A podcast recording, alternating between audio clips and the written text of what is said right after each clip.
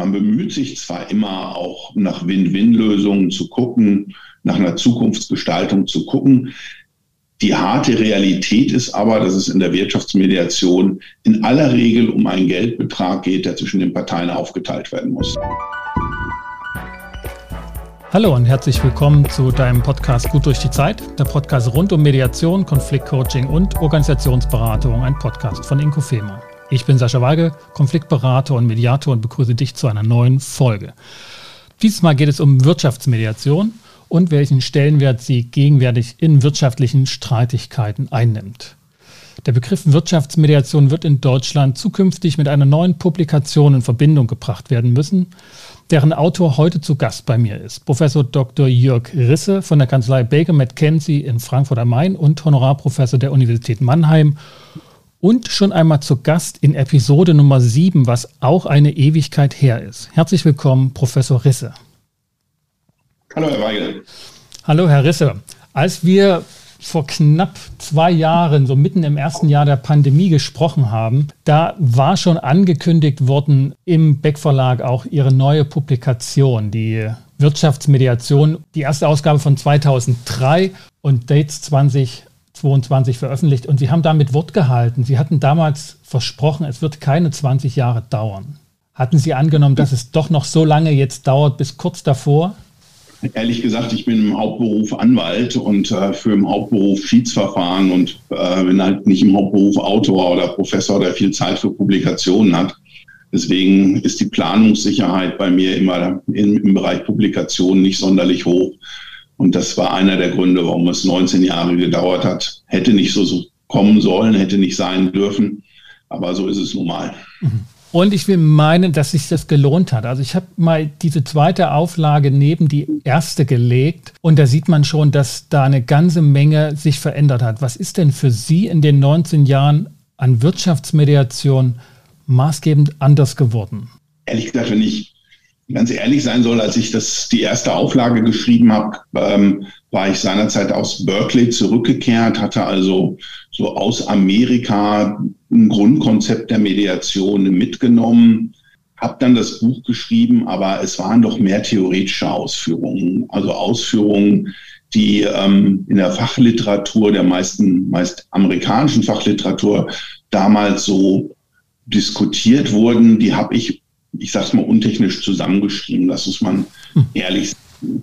Ähm, Mediation war damals ähm, noch kein wirkliches Thema in Deutschland. Es gab zwei, drei amerikanische Mediatoren, die hier durch die Lande zogen und Kurse gaben. Hm. Himmelstein Friedman sagt dem einen oder anderen vielleicht noch was, aber mehr war es nicht. Und äh, was sich in den letzten 19 Jahren geändert hat, ist, dass es dann tatsächlich Mediationsverfahren in Deutschland gab. Auch relativ viele, jedenfalls sind relativ viele zu mir gekommen und ich habe dann die praktischen Erfahrungen mit der Mediation gemacht mhm. und ich habe dann doch feststellen müssen, dass ich die von der reinen Lehre, wie man sie damals äh, in den Seminaren unterrichtet, hat dann doch relativ stark abwich. Und ich glaube, das ist die größte Änderung, die ich mhm. zwischen den beiden Auflagen feststellen muss. Und deswegen ist auch in der zweiten Auflage kaum ein Stein auf dem anderen geblieben. Also der erste und der letzte Satz des Buches sind noch gleich. Alles, was dazwischen mhm. steht, hat sich im Prinzip geändert oder ist angepasst worden. Mhm. Und ein Punkt, also neben vielen, also es ist tatsächlich so, dass ich das Buch noch nicht durchgelesen habe. Die 670 Seiten haben es noch nicht äh, vollkommen geschafft. Aber ein Punkt war für mich augenscheinlich und sofort interessant gewesen, wie Sie Wirtschaftsmediation definieren. Und Sie schreiben sozusagen, das sind Konfliktverhandlungen, also zwischen Parteien, deren Streitigkeit ansonsten bei Gericht von einem Zivilrichter aus also entschieden werden müsste und grenzen damit so en passant das Ganze von Familienstreitigkeiten ab, von arbeitsrechtlichen Streitigkeiten etc. Und ich fand den Punkt interessant, dass sie sozusagen die Definition in Abgrenzung von anderen Mediationsfeldern vornehmen. Und fragte mich so, ist es an der Zeit, dass Mediation in sich differenziert werden muss nach außen hin, dass jedem deutlich wird, Mediation ist nicht gleich Mediation, sondern es ist höchst unterschiedlich, ob man einen Wirtschaftsmediator sozusagen anfragt oder eine Familienmediatorin. Und man kann ja also nicht mehr nur definieren, die Abgrenzung zu anderen Konfliktmanagementverfahren?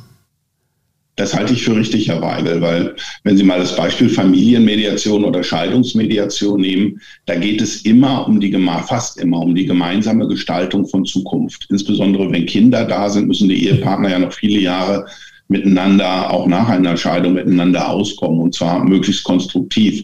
Wenn man Ihr Feld nimmt, Herr Weigel, ähm, die innerbetriebliche Mediation ganz ähnlich. Die Arbeitnehmer, die Kollegen, die da arbeiten, müssen meistens noch viele Jahre miteinander auskommen. Und es geht wieder um Zukunftsgestaltung. Wie kann man ein Arbeitsbündnis schließen, was tragfähig ist? Das ist bei der Wirtschaftsmediation, wie, sie ich, wie ich sie verstehe, anders. Da geht es tatsächlich in der weit überwiegenden Zahl um Vergangenheitsbewältigung. Man bemüht sich zwar immer auch nach Win-Win-Lösungen zu gucken, nach einer Zukunftsgestaltung zu gucken. Die harte Realität ist aber, dass es in der Wirtschaftsmediation in aller Regel um einen Geldbetrag geht, der zwischen den Parteien aufgeteilt werden muss. Mhm. Da hat eine Partei eine Forderung erhoben, eine Schadensersatzforderung beispielsweise, die die andere Partei nicht bezahlen will.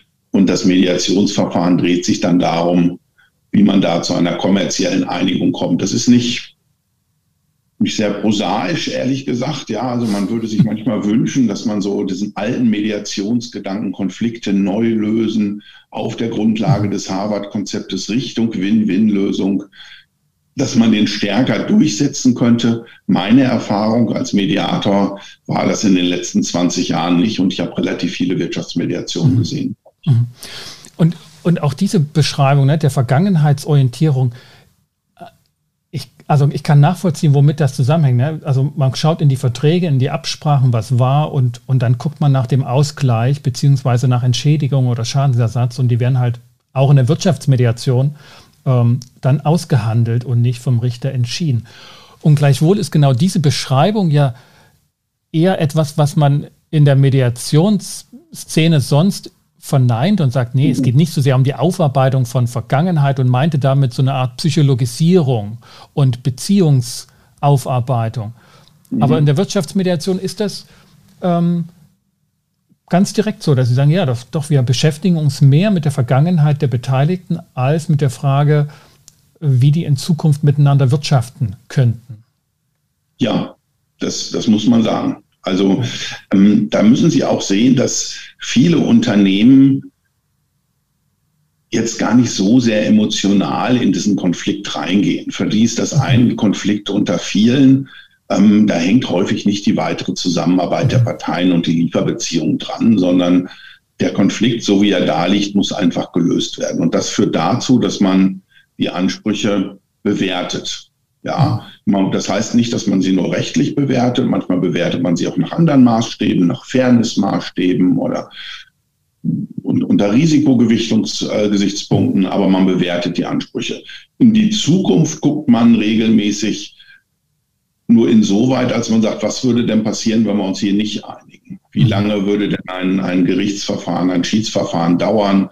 Was würde das Ganze kosten? Auch an Management Attention Time und ist es deswegen nicht sinnvoller, dass man sich hier und heute vergleicht? Sehr selten habe ich es erlebt, dass man tatsächlich über eine gemeinsame Zukunftsgestaltung geregelt hat. Wenn, dann war das häufig so, dass diese gemeinsame Zukunftsgestaltung auch eine, ein, ein Teil der Bezahlung einer Vergleichssumme war, Beispielsweise, dass man sagt, man einigt sich auf einen Vergleichsbetrag von 10 Millionen, 5 Millionen davon werden über Preisnachlässe von 10 Prozent auf den Listenpreis über die nächsten zehn Jahre bezahlt. Solche Modelle sieht man dann, aber weniger, dass man sagt, jetzt erobern wir gemeinsam die Welt, wir errichten gemeinsam ein Joint Venture in China und versuchen äh, da gemeinsam die große Win-Win-Lösung zu realisieren. Wie gesagt, ich würde es mir wünschen, es wäre anders, ist es aber nicht. Mhm.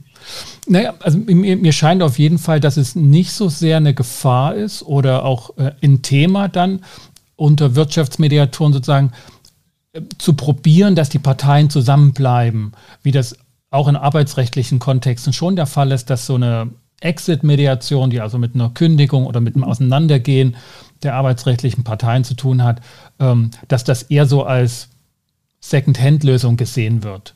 Und nur unter, naja, sagen wir mal, in Fachkreisen diskutierten Entflechtungen, dass die also Parteien weniger miteinander zu tun haben, dass das einen gleichen Wert bekommt. Das, das scheint mhm. überhaupt nicht so dann ein Thema zu sein. Stimmt. Ja. Kann ich recht geben. Mhm.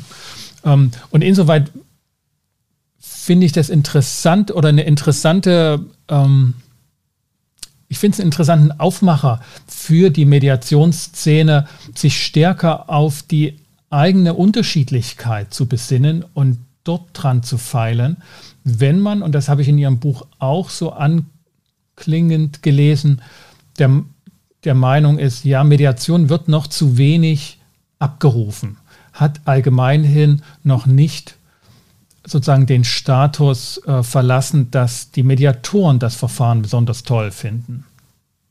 Es ist so. Ne? Also ich, ich glaube, da können Sie sich auch den Evaluationsbericht der Bundesregierung anschauen zum Mediationsgesetz, wo man ja mal versucht hat, ein paar Zahlen zu erheben.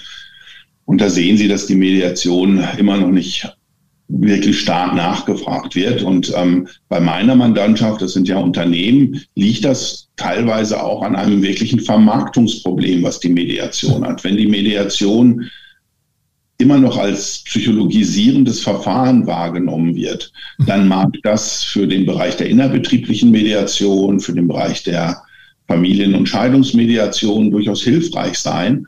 Ähm, Im Bereich des Wirtschaftslebens ist es das nicht. Also mhm. wenn, wenn, wenn. Sie zwei mittelständische Unternehmen haben, die sich streiten oder gar Großunternehmen, vielleicht über Ländergrenzen hinweg, da können Sie mit einem Psychologieansatz, ähm, kommen Sie da nicht, mhm. nicht weit. Mhm. Ja, das ist einfach nicht das, was die Unternehmen wollen. Vielleicht brauchen sie es ja beide, das weiß ich manchmal nicht. Ich Aber es ist nicht das, was sie wollen. Mhm. Ich, ich nehme den Link auf zum Thema Verhandlungspsychologie, weil ich glaube, da, da haben Sie auf jeden Fall äh, Punkte, die Sie, die Sie sozusagen aus der Psychologie oder aus der Erfahrung von Verhandlungspsychologen entlehnen. Ich bleibe noch mal kurz bei dem Thema Vermarktung von Mediation und von, und von Wirtschaftsmediation, die also eher so in ihrem Feld angesiedelt sind und die so auch aus der Anwaltschaft kommen, die schon immer für ihre Mandanten auch verhandelt haben. Nicht unbedingt als unbeteiligte Dritte, aber eben als ähm, Rechtsbeistände und Verhandlungsbeistände habe ich den Eindruck oder auch das Vorteil, dass wir von denen in der Mediationsszene einfach wenig hören und wenig wissen. Wie ist denn aus Ihrer Sicht die Wirtschaftsmediation momentan verortet? Findet mehr und intensivere Mediation statt als früher und wir kriegen das gar nicht so richtig mit, weil es zum Beispiel auch nicht evaluiert wird? Oder erkennen Sie die Wirtschaftsmediation auch in dem Evaluationsbericht von der Bundesregierung? wieder? Also im Evaluationsbericht der Bundesregierung erkenne ich sie nicht. Ähm, und ich sehe schon eine Zunahme von Fällen, aber immer noch auf sehr, sehr niedrigem Niveau. Und ähm, ich spreche nun auch viel mit anderen Mediatoren, die wirklich ausgewiesene Wirtschaftsmediatoren sind und die man im Markt kennt. Und die erzählen mir im Prinzip alle das Gleiche. Ne? Wir, wir reden über fünf, sechs Mediationen, die man vielleicht im Jahr betreut. Ähm, die sind dann durchaus großvolumig, aber diese Zahl steigt auch insgesamt nicht an. Mhm. Ja, ähm, und wie gesagt, wenn ich mit vielleicht fünf, sechs Kollegen spreche im Markt, ähm, die, die marktbekannt sind als Wirtschaftsmediatoren, auch bei Großkonflikten, die erzählen mir alle in etwa das Gleiche. Und da sehen Sie dann, dass die Gesamtzahl immer noch viel zu gering ist. Mhm. Man merkt dann aber auch immer, Herr Weigel, wenn, wenn ich in meinem anderen Job als Anwalt dann mit den Parteien rede, dann rate ich ihnen ja häufig zur Mediation. Und ich höre dann ganz häufig, Herr Weigel, ach, wir sind so für ADR, wir sind so für Mediation, mhm. aber nicht in diesem Fall. Selbst mir nicht als jemand, der, der sehr mediationsaffin ist, meine Mandanten dann davon zu überzeugen, da doch mal in eine Mediation zu gehen, ist schade. Mhm. Wie, also eine ganz praktische Frage, wenn das sozusagen Ihre Mandantschaft ist, wie, wie funktioniert es praktisch bei Ihnen mit der Problematik, dass sozusagen die eigenen Mandanten nicht für Sie in der Mediation in Frage kommen? Also begleiten Sie sie dann als ähm, Rechtsbeistände verhandeln oder gehen Sie sozusagen diesen Cooperative Law Gedanken nach?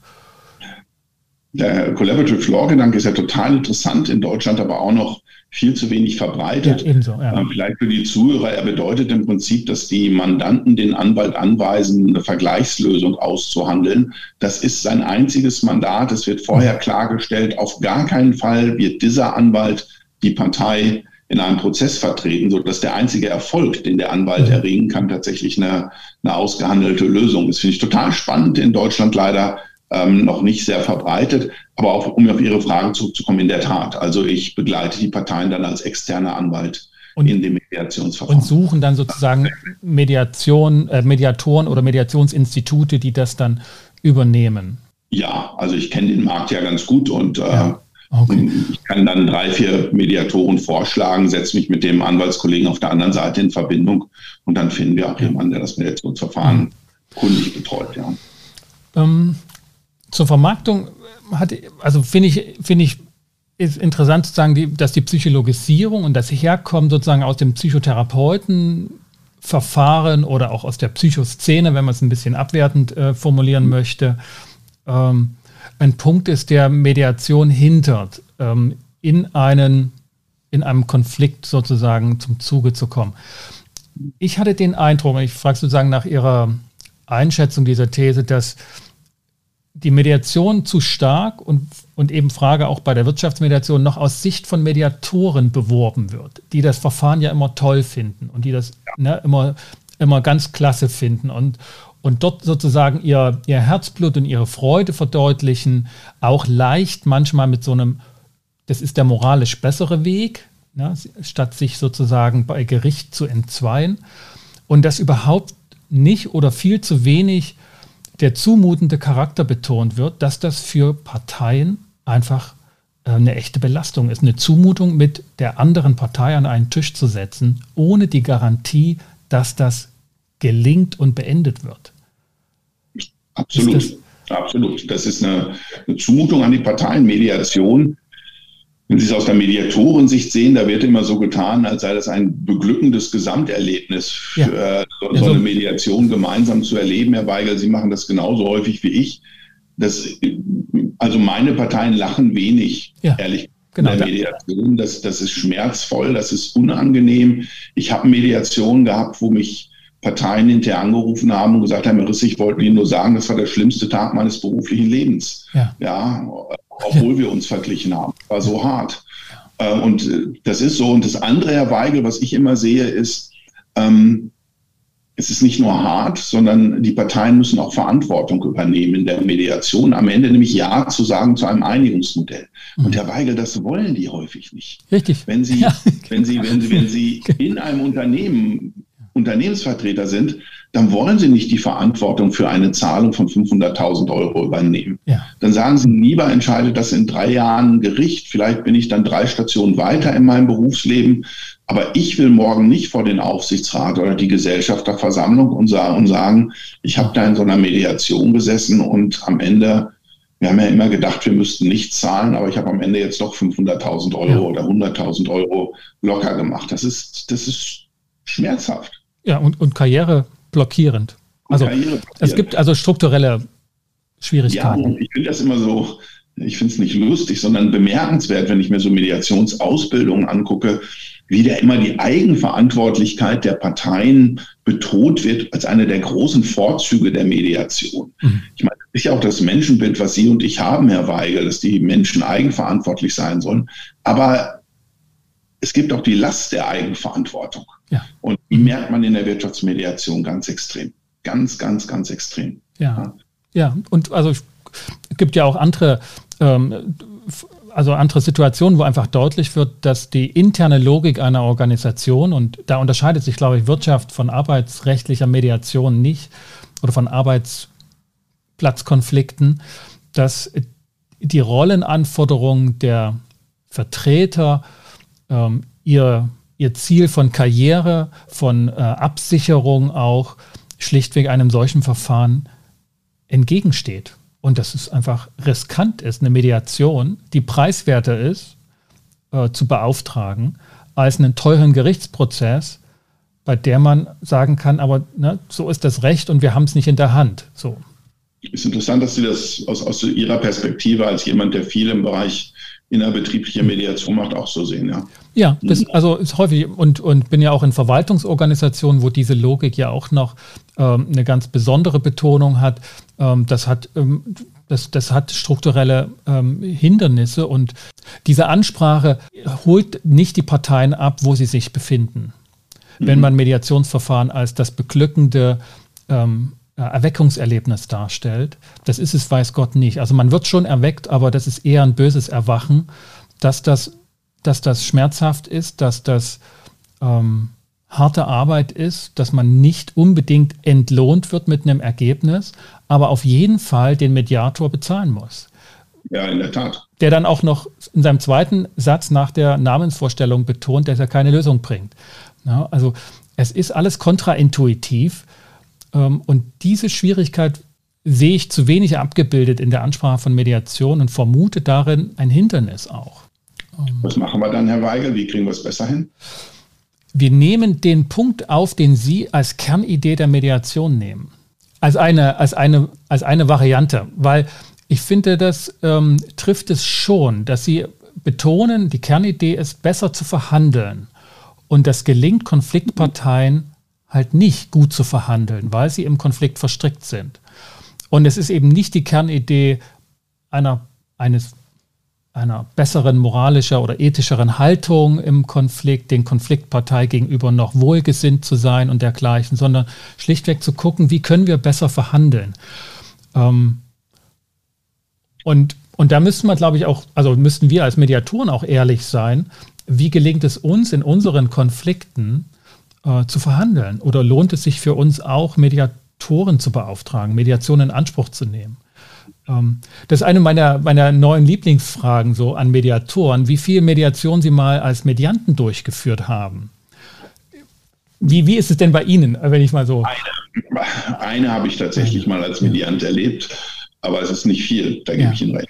Ja, aber was, was war für Sie das entscheidende Erweckungserlebnis aus Ihrer professionellen Sicht als Mediator? Ich, ich glaube tatsächlich, dass es unangenehm ist, da zu sitzen und keinen Spaß macht. Ja. ja.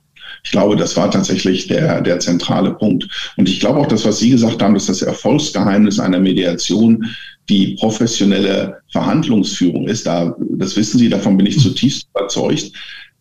Erstens, weil viele Parteien nicht gut verhandeln können. Aber zweitens, Herr Weigel, weil sie in der Verhandlung, selbst wenn sie professioneller Verhandler sind, ja zwei Sachen gleichzeitig machen müssen. Sie mhm. müssen sich mit dem Inhalt der Auseinandersetzung des Streits beschäftigen und sie müssen gleichzeitig auf die gute Struktur der Verhandlung achten. Und das geht nicht. Ja. Wir Menschen sind dazu nicht in der Lage, zwei Sachen gleichzeitig zu tun. Und deswegen müssen sie eine Sache delegieren. Mhm. Und was sie delegieren können, ist eben die Struktur der Verhandlung an einen Verhandlungsprofi, an einen Mediator zu delegieren, der dann aufpasst, dass das Gespräch in geordneten Bahnen verläuft. Und für mich ist es immer eine Kernansprache zu Beginn vom Mediationsverfahren, den Parteien zu sagen, diese Mediation scheitert nicht, wenn sie sich nicht einigen. Mhm. Das ist kein Scheitern. Aber ich finde, dass ich hier scheitere als Mediator, wenn Sie mich in drei Jahren anrufen und sagen, wir haben uns jetzt doch geeinigt, Herr mhm. Das darf nicht passieren. Ja, wenn man sich einigen kann, dann schaffen wir das in den nächsten zwei Tagen. Ja. Und da will ich Ihr Commitment als Parteien, dass Sie sich anstrengen und mein Commitment haben Sie auch. Wenn es hier eine Einigung gibt, dann schaffen wir das gemeinsam. Mhm. Wenn es keine gibt, dann ist es so. Ja. Gescheitert ja. ist man, wenn man hinterher hört, drei Jahre später, die Parteien haben sich doch geeinigt, mhm. nachdem wahnsinnig viel Kosten, Nerven, Energie aufgewandt worden sind für nichts, weil sich mhm. natürlich die Rahmendaten des Konflikts nicht geändert haben. Und die drei Jahre sind meistens sozusagen das Springen von Gerichtstermin zu Gerichtstermin. In der Tat. Bis man dann auf den Flur geschickt wird und gesagt bekommt, einigen Sie sich lieber. Ich habe Ihnen ja eben von dem Mandanten erzählt, der mir, oder ja, Mandant kann man vielleicht sagen, der mir gesagt hat, der Tag mit mir als Mediator sei der schlimmste seines Berufslebens gewesen. Da war ich zunächst wirklich geschockt, Herr Weigel. Er sagte danach aber einen Satz, der mich dann wieder fröhlich gestimmt hat. Er hat gesagt, wir waren uns aber in der Geschäftsführung einig, wie gut es gewesen wäre, wenn Sie drei Jahre früher da gewesen wären, Herr Risse. Mhm. Ja, also furchtbar war das für die, weil sie diesen Konflikt so lange haben aushalten müssen und dann einen schmerzvollen Schlusspunkt in der Mediation gehabt haben. besser wäre es gewesen, die Schmerzen wären drei Jahre vorher gekommen, dann äh, wäre es nämlich dann auch gut gewesen, mhm. nicht wahr? Ja. Ja, es gibt, also. gibt, wenig menschlichere Erfahrungen als diese, dass, es, dass man sie gerne vorher gemacht hätte, ja. Das ist ja, finde ich, immer erwartlich. Ich würde meine Parteien in der Mediation immer gerne auf so eine Zeitreise schicken, und zwar nach vorne. Ja, ich würde die mhm. gerne mal so in so einem Zeitraffer von einer halben Stunde erleben lassen, was sie die nächsten vier Jahre ja. durchmachen, wenn sie sich mit mir nicht vergleichen. Ja. Also wenn Sie das erfinden, Herr Weigel, das Produkt würde ich sofort kaufen. Ja. Aber das wäre so heilsam ja. für die Parteien. Die können sich nämlich häufig gar nicht vorstellen, was das bedeutet, dann wirklich in, in einen großen Rechtsstreit zu gehen. Das ist das Hauptthema in jeder Gesellschafterversammlung.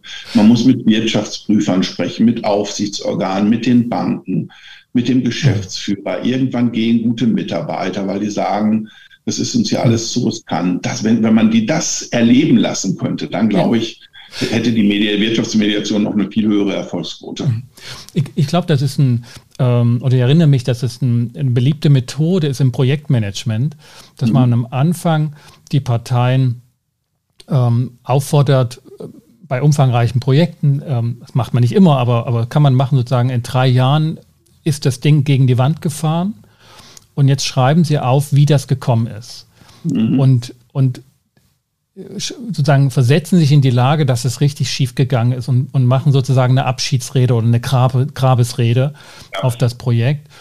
Oh, und das wird am Anfang gemacht, genau um, um so etwas ähm, zu ermöglichen. Und es ist ja so, wir wissen, dass wenn wir intensiv miteinander arbeiten oder zusammenleben, dass es, dass es einfach äh, schwer werden wird und dass wir Dinge ähm, richtig gegen den Baum setzen werden.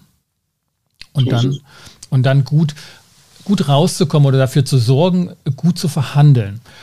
Ähm, da habe ich ja vor uns den kleinen Link aufgemacht, dass dort ähm, durchaus psychologische Erfahrungen, ähm, verhaltenspsychologische Erfahrungen äh, zum Zuge kommen, wenn es um Verhandeln geht. Ähm, wieso oder wie kommen Sie darauf, dass das der der maßgebende Kern auch ist von Mediation, den Parteien besseres Verhandeln zu ermöglichen. Und wie kann man das machen? Also wie kann man besser verhandeln? Kann, ist das lernbar? Ist das ähm, befolgbar durch den Mediator, der oder anders gefragt, wie schafft es der Mediator, dass die Parteien besser verhandeln? Ich, ich finde, dass der Mediator da ähm, Autorität für sich in Anspruch nehmen muss. Also ich sage den Parteien das ganz deutlich. Sie sagen, sie zahlen viel Geld für mich. Meine Wertschöpfung, die ich bringe, ist, dass ich ihnen hier sage, wie sie verhandeln. Ich kann ihnen nicht sagen, wie sie den Konflikt lösen. Dafür bin ich nicht da. Aber ich hoffe, dass sie so viel Vertrauen in mich haben, dass die Struktur der Verhandlungen, wie wir sie jetzt durchführen, dass sie da auf mich hören. Mhm. Das ist also eine relativ direkte Ansage und in aller Regel klappt das auch. Und was, was, was beinhaltet das für Sie? Also wo, wo sind wichtige Punkte, die die Parteien sonst nicht hätten? Wenn Sie mal so typisch, typische Konflikte nehmen? Also ähm, ganz typisch sind ähm, in Verhandlungen Ja, aber Gesprächsmuster. Mhm. Die Parteien hören sich gar nicht zu, sondern reagieren sofort mit einem Ja, aber Gesprächsmuster. Wenn Sie die Verhandlung strukturieren, wenn ich sie strukturiere, sage ich, okay, wir reden jetzt fünf Minuten über Ihr Ja mhm. und fünf Minuten über Ihr Aber. Jetzt nur über das Ja. Und wenn dann kommt Ja, aber, dann sage ich nein, wir reden über das Ja. Ja, aber das hat auch riesen Steuerrisiken. Über die Steuerrisiken reden wir gleich. Wir reden jetzt fünf Minuten über Ihr Jahr. Gibt es überhaupt ein Jahr? Mhm. Oder ähm, es wird, steht ein Vorschlag im Raum, wie man den Konflikt lösen kann. Dann gehe ich häufig vor nach so einer PMI-Methode. Das Blatt wird in drei Spalten geteilt, plus, minus, interessant. Wir reden eine Viertelstunde nur drüber, was gut an dem Vorschlag ist. Alle. Mhm. Keiner redet drüber, was schlecht ist. Dann eine Viertelstunde, was schlecht an dem Vorschlag ist und eine Viertelstunde, was interessant ist, was wir vielleicht noch rausfinden müssten, ob das eine Lösung ist. Das sind so typische, typische Strukturen.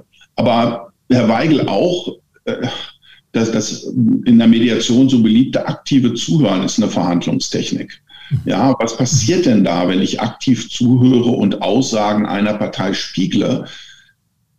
Die zuhörende Partei muss zuhören. Und sie hört den gleichen Satz zweimal. Einmal vom Kontrahenten und dann gespiegelt etwas anders formuliert von mir als neutraler Person. Und was da häufig passiert ist, dass sie, indem sie die Verhandlung da entschleunigen, verlangsamen und dafür sorgen, dass eine Sachaussage zweimal getätigt wird, dass sie zum ersten Mal wirklich als Sachaussage wahrgenommen wird. Und insofern, äh, für mich ist Mediation nichts anderes als Verhandeln unter Anleitung. Und mhm. derjenige, der anleitet, ist der Mediator. Und die Kompetenz nehme ich für mich in Anspruch. Und ich weiß nicht, wie Sie es machen, Herr Weigel. Also ich setze mich nicht dahin und sage, es ist Ihr Konflikt, Sie müssen alles selber machen, sondern ich nehme im Raum durchaus eine dominante Stellung ein, was mhm. das Verfahren, was den Ablauf angeht. Und ja. bringe das deutlich zum Ausdruck. Wie machen Sie es denn? Ja, also ich glaube schon, dass es, dass es eine Domin dominante Wirkung gibt und ähm, die, die ich ausstrahle durch meine Art. Ich finde, kann mich auch wiederfinden in dem entschleunigenden Charakter. Ich habe an sich eine sehr leise Stimme, wenn ich mit Leuten in einem Raum arbeite. Aus dem Grund, weil die Leute besser zuhören, wenn, ja. wenn ich leise rede. Und die Entschleunigung ist etwas, was tatsächlich als, als Zumutung empfunden wird. Am Anfang ist es wirklich so, dass eher die Füße gescharrt werden und, und dass möglichst schnell ähm, diese unangenehme Situation verlassen werden kann. Mhm. Ähm, und, und dort denke ich schon, dass ich ähm, eher durch ja, Dominanz ist vielleicht zu viel gesagt, aber ich glaube schon, dass es so einen Charakter hat, ähm, dass die Parteien erstmal in dem Raum bleiben und sich das anhören, was der mhm. andere zu sagen hat ähm, und dazuhören müssen. Also das ist zum Beispiel auch in, betone ich auch in Ausbildung, der wichtigste, die wichtigste Person am Anfang, wenn die Parteien ihre Perspektiven schildern, ist die andere Person, nicht die Redende. Also übertrieben gesagt, interessiert mich manchmal gar nicht, was die Person sagt, sondern mir, ich interessiere mich mehr dafür, ob die zuhörende Person das wirklich aufnehmen kann. Mhm. Ähm, ja, äh, ja, Dominanz, damit kann ich, ja, kann ich stehen lassen, ja. Ein, ja. hartes Wort, vielleicht Aber es ist schon, lieber ja. Autorität oder so. Ja. Und ich, ich, glaube, die müssen sie in der Wirtschaftsmediation schon ausstrahlen. Ja, das denke ich auch. Weil, weil die, die Parteien einigen sich auch deswegen, weil sie hinterher den, weil sie den Prozess als zielführend empfunden haben. Und dafür muss aber auch ein Prozess, etwas Prozesshaftes erkennbar sein.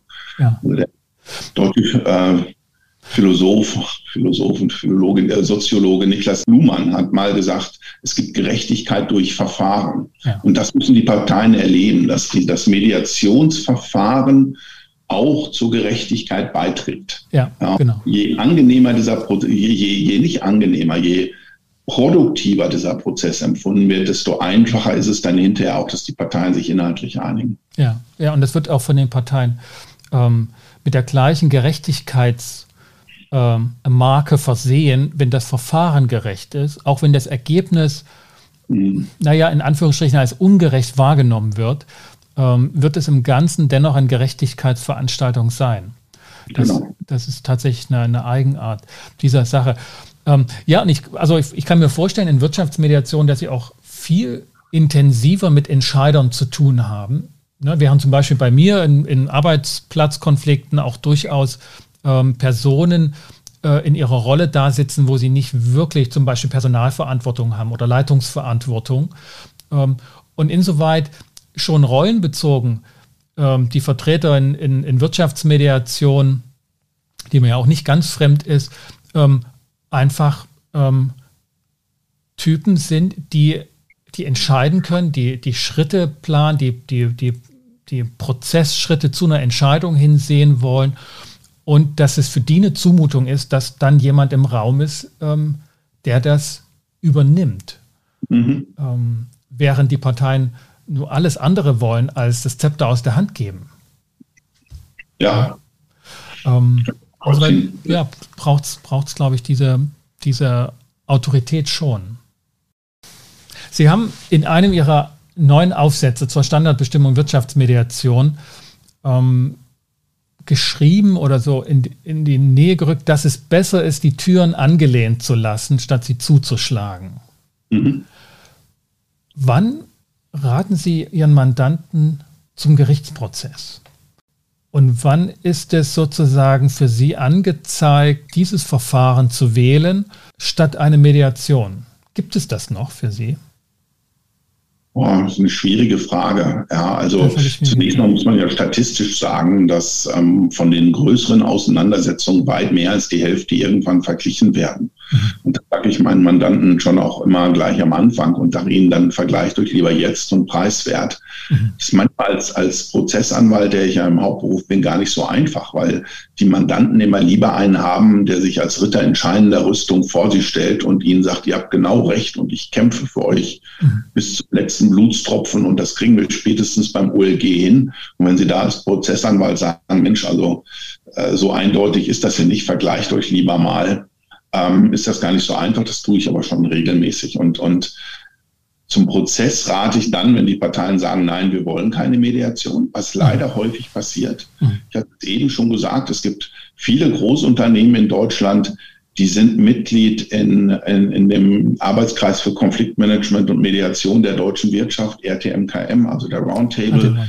Die, die haben selber ähm, finden Sie auf der Homepage ähm, so einen sogenannten Pledge, den Sie unterschrieben haben. Wir sind mhm. grundsätzlich immer offen für Mediation und außergerichtliche Streitbildung. In dem Moment, wo Sie es dann konkret machen und sagen, Mensch, hier, dann sagen Sie, nee, nicht in diesem Fall. Und das passiert mir ehrlich gesagt häufig auch. Und es ist nicht so, Herr Weigel, dass ich dann sage, dann sucht euch einen anderen Anwalt, sondern dann führe ich für die auch den mhm. Prozess. Auch das gehört ja zur Privatautonomie, dass man die Entscheidung der Parteien dann auch akzeptieren muss, zu sagen, okay, wir möchten, dass das Ganze in einem Gerichtsprozess durchgestanden wird. Und in anderen Fällen ist es auch einfach so, dass von meiner Mandantin dann beraten durch mich der, der Vorschlag zur Mediation kommt. Die andere Seite aber einfach sagt, get lost. Ja. Mhm. Also möchten wir nicht, wollen wir nicht. Ja. Ähm, dann kennt ja die zivilisierte Gesellschaft nur ein Mittel, der Streitentscheidung. Und das ist, dass ein neutraler Dritter entscheidet, ein Richter. Mhm. Gut, dass wir das Modell haben, sonst würden wir übereinander herfallen und ich glaube, das wäre noch schlimmer. Ja. Gut. Herr Risse, vielen Dank für dieses zweite Gespräch zum Thema Wirtschaftsmediation. Und, und nächstes Mal, wenn ich nach Leipzig komme, klingel ich mal durch, dann trinken wir ein Bier zusammen, oder? Äh, das hängt ganz vom Zeitpunkt Ihres Klingelns ab, aber auf jeden Fall äh, äh, bin ich dem nicht abgeneigt. Wunderbar, wir uns sehr freuen, beide. Gute Zeit für Sie und gutes Gelingen bei allem, was ansteht. Machen Sie es gut. Tschüss. Tschüss. Das war mein Gespräch mit Professor Dr. Jörg Risse, Autor der neuen Publikation Wirtschaftsmediation in zweiter Auflage 2022 im Beck Verlag erschienen und auch Autor eines Aufsatzes, den ich euch mit in die Shownotes stelle. Meine Standortbestimmung der Wirtschaftsmediation erschienen in der Zeitschrift für Konfliktmanagement und Mediation. Wir haben über die Abgrenzung der Wirtschaftsmediation innerhalb der Mediationsfelder gesprochen und dass das maßgebend ist, auch nach außen hin zu Nichtmediatoren und Konfliktparteien zu tragen, damit diese Parteien deutlich wählen können, welche Form und welches Verfahren von Mediation für sie das passende sein könnte. Ich bedanke mich bei euch, dass ihr wieder mit dabei wart. Wenn euch diese Episode gefallen hat, dann hinterlasst doch eine kleine Bewertung und ein Feedback in eurem Podcast-Catcher auf Apple Podcast oder Google Business ist das möglich. Abonniert den Podcast, wenn ihr das noch nicht gemacht habt, dann verpasst ihr keine Episode mehr und sagt auch gerne euren Freunden und Kollegen Bescheid, dass hier zu Mediation, Konfliktmanagement und Organisationsberatung gepodcastet wird. Für den Moment bedanke ich mich, dass du und ihr wieder mit dabei wart und verabschiede mich mit besten Wünschen.